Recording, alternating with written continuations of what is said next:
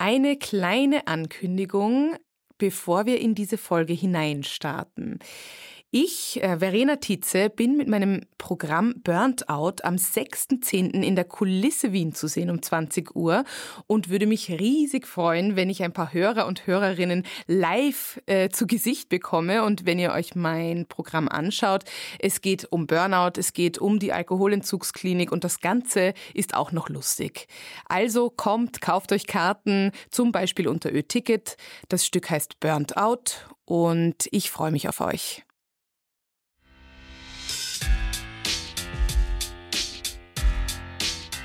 Hallo und herzlich willkommen zu unserem Podcast Im Rausch des Lebens. Einem Podcast, in dem wir uns mit Themen wie Burnout und Sucht beschäftigen, wie man aus diesen unschönen Situationen des Lebens wieder rauskommen kann und wie man glücklich bleiben kann. Mein Name ist Verena Tietze. Ich bin 37 Jahre alt und heute führe ich ein glückliches und erfülltes Leben. Dafür musste ich aber erstmal durch ein Burnout und einen Alkoholentzug. Gemeinsam mit Professor Michael Musalek, Psychiater und Psychotherapeut und Vorstand des Instituts für Sozialästhetik und psychische Gesundheit an der Sigmund Freud Universität, werden wir Folge für Folge Themen aufbereiten, die mich, aber auch so viele Menschen da draußen beschäftigen. Und wir werden eines feststellen, dass der Rausch des Lebens so viel besser sein kann, wenn er nicht aus Alkohol besteht. Hallo und herzlich willkommen bei unserem Podcast Musalek und Tietze im Rausch des Lebens. Hallo, Herr Professor. Wie geht's Ihnen denn heute? Mir geht's gut, denn ich bin in Erwartung, dass wir über die Liebe sprechen. Und wenn man über die Liebe spricht, dann spricht man über das Schönste, das es überhaupt gibt. Und daher kann es mir nur gut gehen. Und wie geht's Ihnen? Mir geht's auch sehr gut. Ich freue mich auch sehr auf diese Folge. Ich bin noch ganz beflügelt von der letzten Folge, wo wir über Dating-Apps gesprochen haben und auch schon über die romantische Liebe ein bisschen. Und da möchte ich gleich eine Geschichte erzählen, die auch noch passt zur letzten Folge. Und zwar habe ich nämlich einen jungen Mann kennengelernt. Nicht über eine Dating-App, sondern ganz normal quasi im echten Leben. Und es ist so anders als je zuvor. Wir können auch immer wieder gerne eben mich als Beispiel nehmen. Ich habe ja früher auch Beziehungen gehabt, aber es war immer sehr viel Alkohol im Spiel oder es, es waren Apps im Spiel oder ich habe eben einen Mann in der Bar kennengelernt und dann habe ich mit ihm geschlafen in der gleichen Nacht und man wacht quasi auf neben jemandem und dann denkt man sich, aha, finde ich den jetzt gut oder nicht. Nicht alle Menschen, aber ich. Und jetzt passiert mir derzeit was ganz Merkwürdiges oder ich fühle mich sehr jung und unsicher. Ich war mit einem jungen Mann wandern, also wir waren am Wochenende einmal waren wir kurz spazieren, da haben wir uns ein bisschen beschnuppert und da habe ich mir noch nicht viel gedacht und habe mir gedacht, ja, vielleicht oder vielleicht auch nicht, aber jetzt nicht, ja, war jetzt nicht verliebt oder was. Am nächsten Tag waren wir dann als Gruppe wandern, da hat er mir dann schon ein bisschen besser gefallen und ich war mir aber immer noch nicht sicher. Wo ich gleich auch dazu sagen möchte, das unterscheidet mich jetzt schon zu früher, weil früher habe ich mich sofort verliebt oder gar nicht. Also es war entweder der ist es oder nicht. Und dann haben wir uns noch ein drittes Mal gesehen und haben einen Kaffee getrunken und da hatte ich wirklich das Gefühl, ich sehe ein bisschen ein Glitzern in seinen Augen und das ist jetzt noch nicht lange her, das heißt, ich weiß nicht, was passieren wird. Wir haben auch noch nichts Neues ausgemacht, aber allein diese Geschichte ist für mich ganz neu. Und das ist doch verrückt. Ich bin 37 Jahre alt und dieses zarte, vorsichtige Kennenlernen, egal was daraus wird, ist für mich, ich, ich kann mich nicht mal erinnern, ob ich das jemals so erlebt habe, weil ich früher so unglaublich schnelllebig mich gestürzt habe in Dinge und auch alle Ex-Freunde und langen Beziehungen, die ich hatte, das waren Männer, die habe ich in der Nacht in der Bar kennengelernt und die Nähe war von einem Moment auf den nächsten, die war da, weil der Sex ist passiert in der ersten Nacht. So, Herr Professor, jetzt hätte ich mal gerne Ihre Meinung dazu. Ja, es ist genau das, worüber wir das letzte Mal gesprochen haben, äh, dass wenn wir über eine Dating-App oder eben über eine Bar jemanden kennenlernen, dass wir viele Schritte überspringen, die aber eigentlich jeder für sich wunderbar ist. Also wenn man auf einen Gipfel geht, äh, dann ist einfach der Weg dorthin auch schon das Wunderbare. Und es ist nicht nur der Gipfel, wo man dann letztlich einlangt. Also wenn man sich dort einfach nur hinsetzen lässt, dann ist es auch schön, wenn man da oben auf diesem Berg ist. Aber dorthin zu gehen und möglicherweise dazwischen auch zu verharren, vielleicht da und dort ein kleines Picknick zu machen, das erhöht einerseits die Spannung, auch die innere Spannung. Auf der anderen Seite erlebt man dann einfach die wunderbarsten Momente. Und, und das haben Sie jetzt hier in dieser kurzen Begegnung, äh, wo keiner noch weiß, was kann daraus werden oder nicht daraus werden. Aber in jedem Fall können Sie jetzt schon sagen, Sie haben wundervolle Momente erlebt. Selbst wenn da nichts daraus werden sollte, was ich Ihnen gar nicht wünsche. Ich wünsche natürlich, dass es der Prinz ist. ja, das werden wir sehen. Schauen wir mal. Aber aber egal, auch wenn es das nicht wäre, ja, genau. ist es schon wunderbar. Genauso wie auch bei einer Wanderung, auch wenn wir dann nicht bis zum Gipfel hinaufgehen, können wir sagen, es war ein wunderschöner Weg, den ich mit jemandem kurz gegangen bin. Ja, aber haben wir das irgendwie verlernt? Ich, es kommt mir vor, als wäre das erstens nicht nur ich, zweitens nicht nur die romantische Liebe, sondern generell ist das so ein bisschen in unserer Zeit etwas, das verloren geht, da wir eben über romantische Liebe sprechen. Ist das etwas, was vielleicht auch in Beziehungen oft verloren geht, dieses langsame Herantasten, dass wir vielleicht auch Geduld haben und gleich dazu eine Frage, dass wir möglichst schnell quasi irgendjemanden unter Anführungszeichen uns aussuchen, damit wir ja in einer Beziehung sind. Also und uns gar nicht die Zeit nehmen, mehrere vielleicht Menschen auch ähm, uns näher anzuschauen, um da wirklich einen richtigen Partner zu finden? Das Schlüsselwort hier ist Zeit nehmen. Äh, wir ja. verlernen die romantische Liebe nicht. Äh, sie ist einfach viel zu wichtig für uns. Die gesamte Weltliteratur ist voll davon. Jeder Film, der halbwegs einen Erfolg haben möchte, braucht eine romantische Liebe mit dabei, zumindest eine kurz vorgestellte. Also die Liebe zwischen Menschen, die wir im romantische Liebe nennen, ist etwas ganz, ganz Zentrales und wir verlieren es nicht. Aber wir nehmen uns oft nicht genug Zeit dafür und es braucht einfach eine gewisse Zeit und wir sind einfach ungeduldig und das hat schon etwas mit der Schnelllebigkeit auch unserer Zeit zu tun. Wir wollen rasch, ja ein bisschen Spaß erleben und eine Beziehung einzugehen, äh, hat nichts zu tun mit Spaß haben. Erich Fromm hat unterschieden zwischen Spaß haben und Freude erleben. Und heute ist es ja so weit, und er hat übrigens das schon in den 70er Jahren des vorigen Jahrhunderts gesagt, dass es auch damals schon so war, dass das gleichgesetzt wird, dass viele Menschen das gar nicht mehr unterschiedlich sehen und doch ist es extrem unterschiedlich. Spaß haben ist ein rasches Gipfelerlebnis, also ein rascher Anstieg, Krieg, dann ein koitaler Gipfel und dann diese postkoitale Tristesse. Und dann möchte ich natürlich mhm. sofort wieder auf den Gipfel hinauf. Und damit kommt es zu einer Acceleration, übrigens auch ein klassischer Suchtmechanismus. Während Freude erleben ist ein langsamer Anstieg und dann ein Plateau, wo wir uns eben sehr wohlfühlen.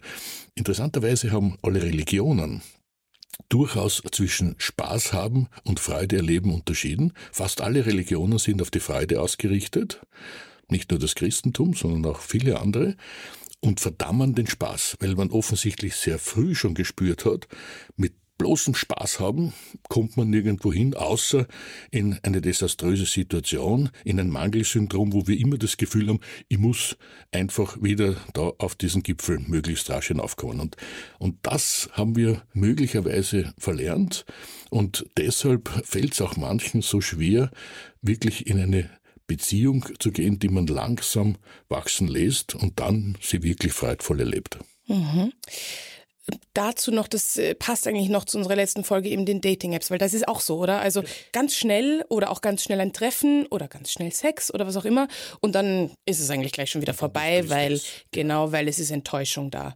Das heißt also, es ist auch ganz wichtig in der romantischen Liebe, das zuzulassen, dass ich mir Zeit lasse oder dass ich mir Zeit nehme und ein langsames Kennenlernen erlaube, oder? Und sich auch erlauben, verunsichert zu sein.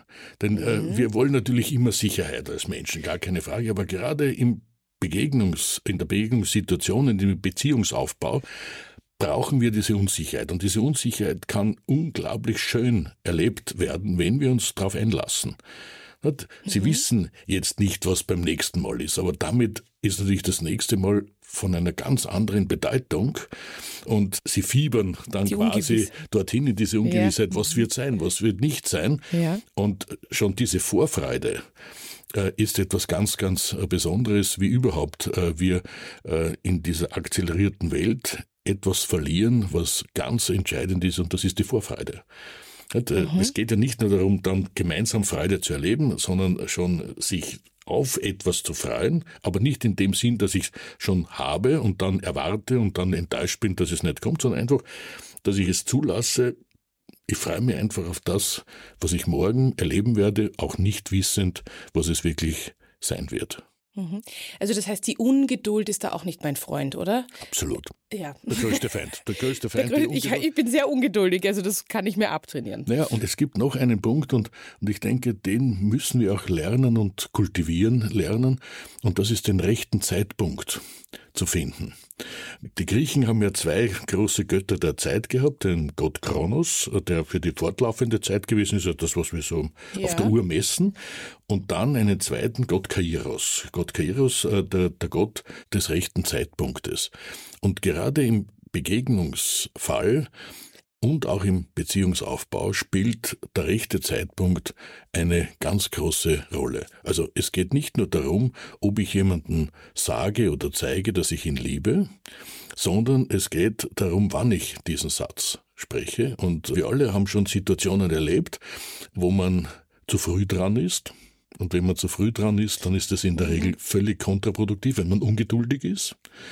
Ganz besonders tragisch ist natürlich, wenn man zu spät dran ist, weil das kann man fast nie wirklich ja. gut machen mhm. mhm. und äh, ist dann oft eine, eine sehr, sehr traurige Sache. Also es geht darum, dieses Erspüren, wann mache ich den nächsten Schritt, möglichst immer kleine Schritte. Wenn man nicht weiß, ob es ein großer oder ein kleiner Schritt ist, macht man am besten einen noch kleineren, weil er okay. ist fast immer zu groß, äh, okay. äh, den wir haben. Ja. Äh. Wir neigen dazu, große Schritte zu machen. Ja. Und man sollte immer vor Augen haben, wir verlieren etwas. Also es geht nicht darum, etwas nur einfach langsamer zu machen, sondern einfach intensiver zu erleben. Und dann mhm. sind wir auch viel leichter dabei, den richtigen Zeitpunkt zu erspüren. Aber es ist nicht ganz einfach. Es ist nicht ganz einfach. Also, mm, wenn es um die romantische Liebe geht, Jetzt bin ich ja in dieser Situation, ja. Also ich habe jetzt eine lange Pause gemacht und, und sehr viel auch Selbstarbeit gemacht, um eben jetzt auch Beziehungen eher einzugehen, die mir gut tun, wo ich Grenzen setzen kann. Also ich habe viel dazugelernt. Ich weiß, ein Mensch lernt nie aus. Also ich weiß, ich werde für immer auf diesem Weg sein, aber ich möchte zum Beispiel jetzt dann bald mal in Beziehung auch lernen, also mit einem Gegenüber. Welche Faktoren spielen denn eine Rolle bei der Entstehung romantischer Begegnungen? Weil ich weiß jetzt, gut, ich entscheide mich dafür, ich glaube, das ist sehr wichtig, aber wie es früher bei mir war, dass ich glaube oder wie es Filme suggerieren, der Traumprinz steht vor mir auf seinem weißen Ross und ist perfekt.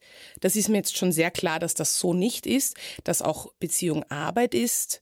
Aber welche Faktoren gehören noch dazu, außer dem Fakt, dass ich mich jetzt entschieden habe, dass ich das gerne für mich möchte? Also bevor ich auf diese Frage eingehe, möchte ich gern äh, noch etwas zu diesem äh, Wort bald mal sagen. Also das äh, ist kontraproduktiv. Das muss ich einfach in dieser Sache sagen. Also auch da kann man sich durchaus im Kultivieren äh, mhm. auch Zeit lassen. Das heißt, nicht, das heißt nicht, dass man es jetzt äh, einfach langweilig dehnen muss. das ist nicht notwendig, aber, aber bald mal ist, oh. ist denke ich, ein Wort, das man immer sehr überdenken sollte, mhm. wenn es um Beziehungen geht geht und, über, und um Begegnungen geht. Aber es gibt natürlich einige Grundvoraussetzungen. Die erste ist, und das haben Sie schon richtig gesagt, ist natürlich, dass ich mich öffne, dass ich prinzipiell überhaupt für eine Beziehung offen bin, dass ich etwas zulasse, dass ich eine Begegnung mit einem anderen Menschen zulasse. Unter dem geht es nicht. Aber es braucht dann eine ganze Reihe von Faktoren, die wir üblicherweise nicht bewusst erleben, die eine große Rolle spielen, nämlich zum Beispiel der Geruch. Also im persönlichen Beziehungsaufbau spielt der Geruch eine ganz große Rolle. Übrigens eines der großen Probleme bei Dating-Apps. Da riecht man nichts. Und ja. wenn man dann das erste Mal mit jemandem zusammentrifft, mit dem man möglicherweise äh, schon geistig oder auch körperlich intim gewesen ist, zumindest in der Vorstellung, dann ist das natürlich eine Situation, mit der man gar nicht gut umgehen kann. Also das Riechen spielt eine große Rolle das, was so im Volksmund gesprochen wird, den kann ich nicht riechen oder den kann ich gut riechen oder die kann ich nicht riechen oder die kann ich gut riechen, das spielt eine ganz zentrale Rolle. Mhm. Dann äh, spielt natürlich eine ganz zentrale Rolle auch dieses Aufnehmen der Reaktionen des anderen. Also Sie haben gesagt, Sie haben bei einer Wanderung bemerkt, dass er so ein Glänzen in den Augen gehabt hat, ein Glitzern äh, in den Augen gehabt hat. Ja. Das sind ganz entscheidende Momente, denn ohne dieses Glitzern wird's einfach nichts. Und dieses Glitzern ist auch etwas übrigens sehr Ansteckendes. Also wenn jemand einen mit glitzernden Augen anschaut und es wirklich passt, dann glitzert man quasi sofort zurück. Genauso wie beim Lächeln, mhm. das ja auch ein etwas mhm. Ansteckendes ist. Also wenn man, wenn man jemanden anlächelt, nämlich jetzt äh, wohlwollend, warmherzig, liebevoll anlächelt, dann induziert das in jedem Fall auch ein Lächeln. Und das sind Nuancen, ganz feine Nuancen, die man hier spürt und wo man jemand eben wirklich im wahrsten Sinn des Wortes näher kommt. Da muss man sich gar nicht unbedingt schon körperlich wirklich näher kommen, aber man spürt einfach, das ist nicht irgendjemand, mit dem ich da wandern gehe. Und dann natürlich beginnt auch, wie ich jetzt so schön sagen, das Kopfkino. Dann beginnen wir uns zu überlegen, was alles sein könnte, was nicht sein könnte. Und in diesem Spannungsfeld entsteht letztlich romantische Liebe, die wir dann auch sehr, sehr körperlich spüren, mit den Schmetterlingen im Bauch oder dass wir auch eine Verunsicherung spüren. Das ist wahrscheinlich einer der größten Gegner der Begegnung am Anfang, dass man verunsichert ist und man dann denkt, ja, jetzt meint der andere, dass ich nicht souverän bin und der wird dann denken, was, was ist denn das äh, für, für einen Schwächling oder was ist denn das äh, für eine hysterische Frau oder, oder wie auch immer. Aber ich kann Ihnen sagen, fast alle, die eine solche Beziehung einmal eingegangen sind und das erlebt haben, erinnern sich genau an diese Momente der Verunsicherung und der Schwäche, auch des anderen. Es ist einfach schlicht wunderbar. Also beide haben das dann quasi, genau. nur weiß man das natürlich nicht und es geht immer von sich aus, und oder? Man kann es nicht sagen, natürlich. Man, kann es dem anderen nicht ja sagen. Peinlich. Und das wäre sehr, sehr peinlich, aber, ja. aber man spürt es einfach und, und das verbindet natürlich dann ganz massiv, denn das muss uns schon klar sein, wenn wir uns auf eine Beziehung einlassen, dann werden wir natürlich auch verletzlicher. Mhm. Denn dann haben wir nicht mehr diesen Schutzschild um uns herum, den wir üblicherweise aufbauen wo wir nicht verletzt werden können oder wenig verletzt werden können, der wird porös und damit natürlich äh, wird man auch verletzlicher und spürt auch die Verletzlichkeit des anderen und wie man damit umgeht, das baut dann wirklich Beziehung auf. Mhm. Also das, diese Unsicherheit ist eigentlich auch ganz wichtig, oder? Also das ist dieses Gefühl, das auch dann Verliebtheit ist, oder? Verliebtheit ist ja ein extremes Geschenk, äh, äh, ist wahrscheinlich das große Geheimnis. Wir wissen ja nicht, äh, wie Verliebtheit zustande kommt. Man kann sich auch nicht verlieben, das ist nicht möglich, sondern Verlieben passiert. Äh, genau, passiert ja, einem ja, und mhm. es passiert, wenn wir jetzt die Lebensgeschichte von Menschen uns anschauen, nicht oft. Also bei manchen vielleicht vier, fünf Mal, bei manchen nur einmal, bei manchen gar kein Mal. Wirklich? Ganz dramatisch. Also es ist nicht so, dass wir quasi ein Anrecht darauf haben. Ja. Und deshalb, wenn wir uns verlieben, dann sollten wir immer mit höchster Hochachtung darauf zugehen mhm. und es erleben als ein ganz großes Geschenk, denn es ist in der Tat, es ist wahrscheinlich wirklich das größte Geschenk, das wir erleben dürfen. Mhm. Was mich jetzt aber ein bisschen verunsichert ist, ähm, früher oder sagen wir, bei mir ist immer so vor der Krise, nach der Krise, vor der Krise habe ich mich unglaublich schnell verliebt und mich dann sehr schnell auch geklammert. Also ich bin mir gar nicht sicher, war das dann Verliebtheit oder war das eben diese meine riesige Unsicherheit und mein sehr geringer Selbstwert, der sich dann quasi schnell geklammert hat und dann ich wollte dann auch immer sofort in eine Beziehung oder ich habe mich sofort an einen jungen Mann geklammert. Das ist ja derzeit gar nicht so, sondern derzeit schaue ich mir das aus der Ferne an und vielleicht ist da ein kleines Glitzern und das ist auch wunderbar, aber das ist nicht zu vergleichen. Haben Sie da für mich einen Input, was da der Unterschied ist? Ich fürchte, dass das, was Sie da vorher erlebt haben, ist natürlich jetzt für mich sehr schwer, das ja. nachzuvollziehen, weil ich nicht dabei gewesen bin und Sie zu diesem Zeitpunkt auch nicht gekannt habe. Aber ich fürchte, dass das mit der echten Verliebtheit wenig zu tun gehabt hat, sondern da war das Gefühl einer großen Hingezogenheit zu einem Menschen. Da war möglicherweise auch dieser Wunsch, in die Arme genommen zu werden und auch hier in eine gewisse Sicherheit zu kommen. Da war natürlich mhm.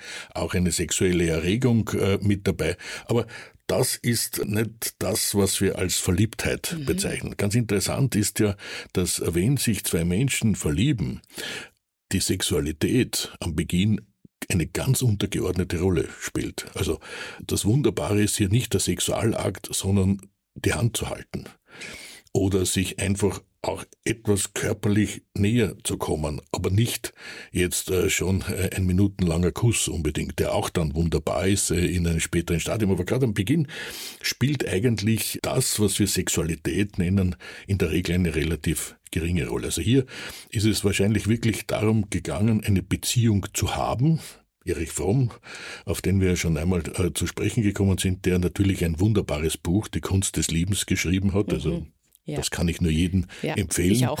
Das ist ein wunderbares mhm. Buch, weil man auch wirklich es im Alltag unmittelbar anwenden kann. Und er unterscheidet da zwischen eine Beziehung haben und eine Beziehung leben oder in einer Beziehung ja. zu sein. Und das ist genau der Unterschied. Also ich denke, das, was Sie hier früher erlebt haben, ist dieses Haben, ich möchte es jetzt und gleich. Und das ist natürlich auch emotional durchaus massiv. Allerdings nur mit viel Alkohol wirklich mhm, mhm, so zu leben. Mhm. Und das andere ist jetzt etwas ganz Zartes, das sich entwickelt und möglicherweise eine Beziehung daraus wird. Gut, also das heißt, ich kann zwar nicht eben, ich kann es nicht herbeiführen, dass ich mich verliebe, aber ich kann vielleicht schon Dinge tun, um mich dem zu öffnen, eventuell. Also zum Beispiel, dass ich mich sehr mit, mit mir beschäftige oder dass ich lerne, Grenzen zu setzen oder dass ich Selbstliebe, über die wir auch schon gesprochen haben, dass ich meine Selbstliebe ausbaue. Das hört man nämlich jetzt, lese ich in vielen Büchern und, und Vorträgen. Es gibt doch schon Möglichkeiten, um das Leben so zu gestalten, dass wenn eben eine Partnerschaft mein Wunsch ist, ich die Chancen erhöhe, oder? Genau. Genau, ja. das, was Sie können, ist, Sie können Möglichkeiten schaffen. Äh, Sie können ja. die Chancen erhöhen, äh, dass Sie äh, einen Partner finden oder eben wirklich eine Liebesbeziehung aufbauen. Es ist aber nicht machbar. Also wir können uns nicht so wie Architekten hinsetzen und sagen, ja. jetzt mache ich den Schritt eins, zwei, drei, vier, fünf und dann am Ende habe ich eine schöne Beziehung, weil Beziehung immer ein Prozess ist. Also und das ist auch der große Unterschied zwischen einer Beziehung haben. Leider haben wir im Deutschen äh, diesen Terminus. Ja, mhm. ich, ich habe einen Mann, ich habe eine Frau, ich habe eine Beziehung und eigentlich ist es nur, ich lebe eine Beziehung, ich bin mit einer Frau, ich bin mit äh, einem Mann. Und da tun wir uns schon ein bisschen schwer. Also es ist immer ein Habensverhältnis und nicht ein Seinszustand. Aber die Liebe ist immer ein Seinszustand, eigentlich richtig ein Werdenszustand. Wir sind immer auf dem Weg in der Liebe. Also wir können auch nicht sagen, jetzt habe ich es erreicht, jetzt habe ich ihn endlich äh, soweit äh, oder ich habe sie jetzt endlich soweit, sondern es ist ein permanentes etwas dafür tun und miteinander erleben und gestalten und und da spielt eine Sache eine ganz entscheidende Rolle und das ist eigentlich die allerschwierigste in der Liebe und das ist die Hingabe. Und hingeben ist schon allein das Wort ist für manche schon massiv Angst besetzt und bedrohlich. Denn was heißt hingeben? Hingeben heißt auch zeitweise die Kontrolle aufzugeben, also sich wirklich einzulassen. Mhm. Und dazu braucht es natürlich extrem viel Vertrauen. Und das kann man in der Bar mit ein paar Gläsern Alkohol und äh, ein paar Stunden ganz sicher nicht erreichen. Das geht eben wirklich nur über lange Zeit, das aufzubauen, um sich dann auch wirklich fallen lassen zu können, mhm. kurzfristig, ohne sich aber selbst aufzugeben. Also die Kontrolle aufzugeben, ohne sich selbst aufzugeben, das ist die höchste Stufe, die man dann in der Beziehung erleben kann. Mhm.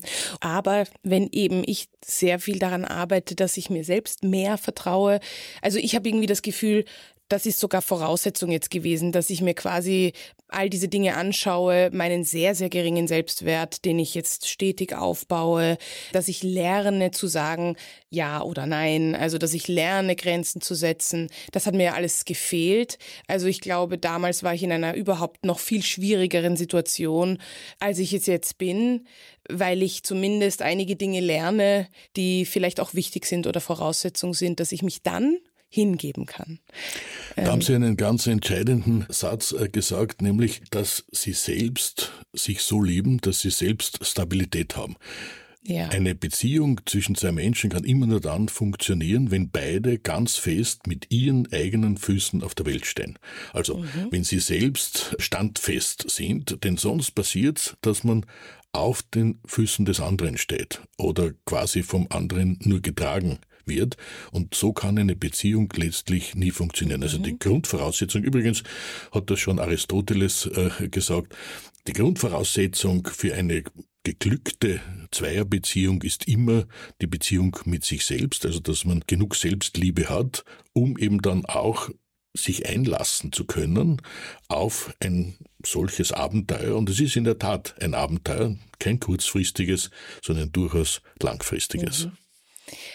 Das ist sehr spannend, weil ich irgendwie das Gefühl habe, dass es in unserer derzeitigen Zeit vielen Menschen an, Selbstliebe mangelt oder besonders eben, wenn wir jetzt auch Burnout anschauen oder Süchte oder so, also Menschen, die ein süchtiges Verhalten haben, die versuchen ja etwas zu kompensieren.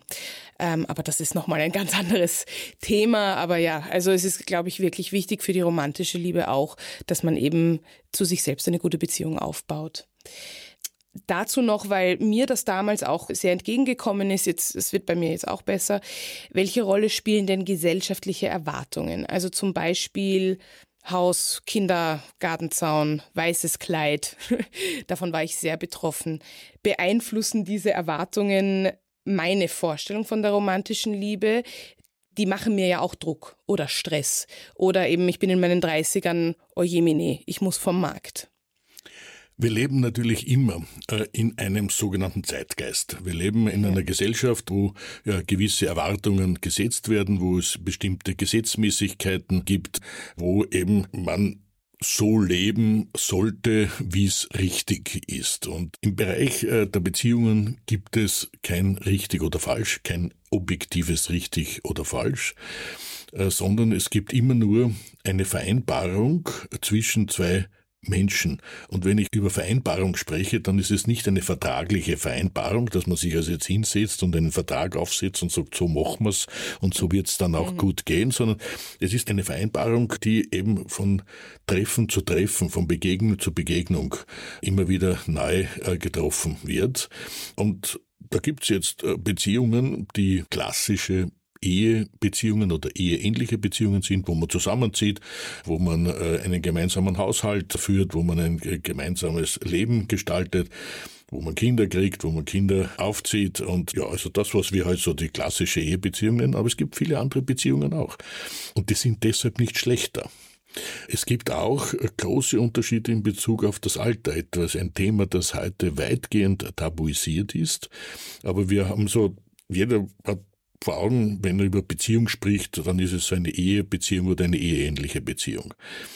In manchen Altersklassen ist das wahrscheinlich gar nicht die optimale Form des äh, Zusammenlebens, mhm. weil das funktioniert ja nur dann, wenn beide Partner noch praktisch nichts haben weil sonst verliert man sehr viel. Also wenn man sehr jung ist und, äh, und ähm, gemeinsam äh, einen Haushalt gründen möchte und ein Leben gestalten möchte, dann äh, verzichtet man auch gerne auf vieles, weil man noch gar nicht darauf verzichten muss, weil es ein fiktiver Verzicht ist, man hat es ja noch gar nicht. Mhm. Ganz anders, wenn man eine Beziehung mit 40, 50 oder 60 eingeht, da hat man schon sehr viel, auch sehr viel an Freiräumen, auch sehr viel an, an Dingen, wie man sein Leben gestalten möchte und dann wird eine solche Beziehung, eine Zweierbeziehung sehr, sehr rasch zu einem Mangelzustand, äh, wo man eben dauernd nur verzichten muss auf etwas. Und da gibt es Beziehungsformen, die vielleicht besser sind, wo man sich zwei, dreimal in der Woche sieht und sonst aber in seinem eigenen Bereich lebt. Und das heißt nicht, dass diese Beziehung dann eine dünnere Beziehung wäre oder eine schlechtere Beziehung oder nicht eine so tiefe Beziehung ist. Man kann eine ganz tiefe Beziehung auch führen, wenn man sich nur zeitweise sieht. Manchmal sogar hat es auch den Vorteil, dass man viele Nachteile, die man natürlich, wenn man mit jemandem Tag für Tag zusammen ist, in der Routine zusammen ist, äh, eben nicht erleben muss. Also, was ich damit sagen möchte, ist, lösen wir uns vor dem Gedanken, es gibt eine richtige Beziehung und wenn ich die nicht führe, dann bin ich ein Versager. Und das ist genau, denke ich, das, woran Sie auch gelitten ja. haben. Wenn ja. ich nicht das mache, ja. was eben hier quasi vorgeschrieben ist, dann habe ich versagt, dann habe ich es nicht geschafft, äh, einfach. Dann habe ich es nicht geschafft, einen Mann zu bekommen und, und Kinder zu bekommen, etc., etc. Also halten wir fest, Beziehung ist ein Prozess, ein Geschehen, das immer zwischen zwei Menschen abläuft und wo die beiden entscheiden, wie sie miteinander leben wollen mhm. und können. Ja, da treffen Sie genau ins Schwarze einfach bei mir. Also das ist genau das, was passiert ist. Und wenn Sie das so sagen, wenn Sie da so jetzt vor mir sitzen, dann spüre ich das immer noch. Also ich spüre immer noch, ich habe versagt, weil ich frage mich, ob ich mich vielleicht selbst dann als Objekt gesehen habe. Eben diese Persona, die sehr viel geschafft hat, weil ich habe ja viel mhm. geschafft. Ich bin sehr ehrgeizig.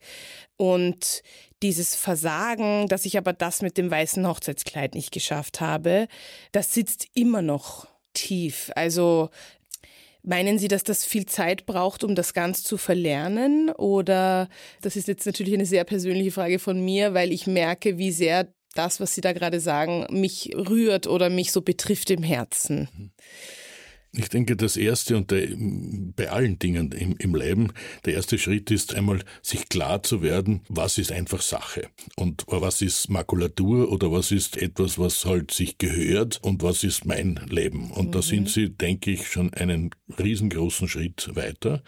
Aber natürlich haben wir alle gewisse Vorstellungen, die ja auch genährt werden, die äh, von außen genährt werden, die von der Gesellschaft genährt werden, die von den Eltern genährt werden und die natürlich auch von uns selbst genährt werden. Auch wir selbst meinen dann, es kann nur so sein und nicht anders. Und ich denke, jetzt sind Sie an einem Punkt angelangt, wo Sie wählen können. Das heißt ja nicht, dass das weiße Hochzeitskleid äh, deshalb äh, nicht möglich wäre. Möglicherweise finden Sie einen Menschen, der bereit ist, äh, so viel aufzugeben und möglicherweise finden Sie auch sich selbst in einem Zustand, wo Sie sagen, ich gebe das gerne für einen Menschen auf, um eben eine solche Ehebeziehung zu führen. Möglicherweise aber auch nicht. Und ich denke, nur das weiße Kleid oder der Trauschein ist noch nicht ein Garant dafür, dass es sich um eine Ehebeziehung handelt. Und das ist, denke ich, etwas, was ganz oft missverstanden wird. Also ich heirate jemanden und deshalb habe ich jetzt eine gute Beziehung mit ihm. Und wie das ausgeht, denke ich, äh, da gibt es leider viel zu viele Beispiele, dass das gar kein Garant ist. Das Einzige, was quasi ein Garant oder zumindest eine Eintrittskarte ist, ist zur Eifersucht. Also der Trauschein, das wissen wir beim Eifersuchtswahn, ist eine Eintrittskarte äh, äh zum Eifersuchtswahn. Es gibt praktisch kaum jemanden, der einen Eifersuchtswahn entwickelt, der nicht verheiratet ist. Also in Wirklich? Einer, einer das ist. Ist nicht, weil, ja, weil ja Eifersucht äh, ist ja eine Besitzstörungsklage. Ist ja, hat ja nichts mit Liebe zu tun, sondern es wird mir der Besitz entzogen oder ich habe den Eindruck, dass mir der Besitz entzogen wird. Und da sind wir bei einem ganz wesentlichen Punkt. Einen Menschen kann man überhaupt nie besitzen. Gar nie.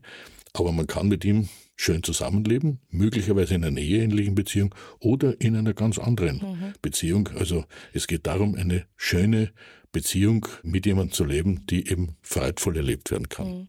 Und da sind wir schon wieder bei Fromm, weil das ist schon wieder das Haben wollen. Also die Eifersucht ist ja genau. quasi, ich habe dich genau. und nicht, ich Oder gebe dir Nicht? Oder Ich ja, genau. Nicht mehr. Und nicht, ich gebe dir deine Freiheit oder was auch immer und lasse dich so sein, wie du bist und nehme dich so, wie du bist. Ja, also das heißt, für mich ist es bestimmt auch gut, dass ich diese Erkenntnis habe oder dass ich erkenne, dass das alte Glaubenssätze sind, weil ich weiß ja gar nicht mehr, ob ich das weiße Kleid haben möchte. Ja, Was ich weiß, ist, dass ich eine schöne Beziehung auf Augenhöhe haben möchte, mit Respekt zum Beispiel. Alles andere weiß ich gar nicht. Aber das und ist möglicherweise nicht nur mit Respekt, sondern auch mit Liebe, also dort, wo Ja, sie auch geliebt ja, werden. natürlich. Respekt ist wunderbar, ist Ja, großartig ja. und ist etwas ganz Zentrales, aber es ist für eine Beziehung zu wenig. Ja. Also wir bleiben dran. Ich bleibe dran. Es wird sich sicher noch einiges entwickeln. Ich glaube, es kommt jetzt eigentlich eine sehr spannende Zeit auf mich zu. Und wir kommen jetzt schon zum Ende der romantischen Liebe. Ich hätte da noch einige Fragen an Sie, aber vielleicht machen wir dann noch einmal eine Folge dazu. Wir freuen uns auch eben sehr. Vielleicht kommen da Fragen aus dem Publikum oder vielleicht möchtet ihr gerne mehr zur romantischen Liebe hören. Dann würden wir das wieder einbauen. Folgt uns auch gerne auf Instagram, Musalek und Tietze. Herr Professor, vielen Dank für dieses Gespräch, das mir auch sehr nahe gegangen ist, aber auch ein wirklich tolles Gespräch war. Ich danke Ihnen.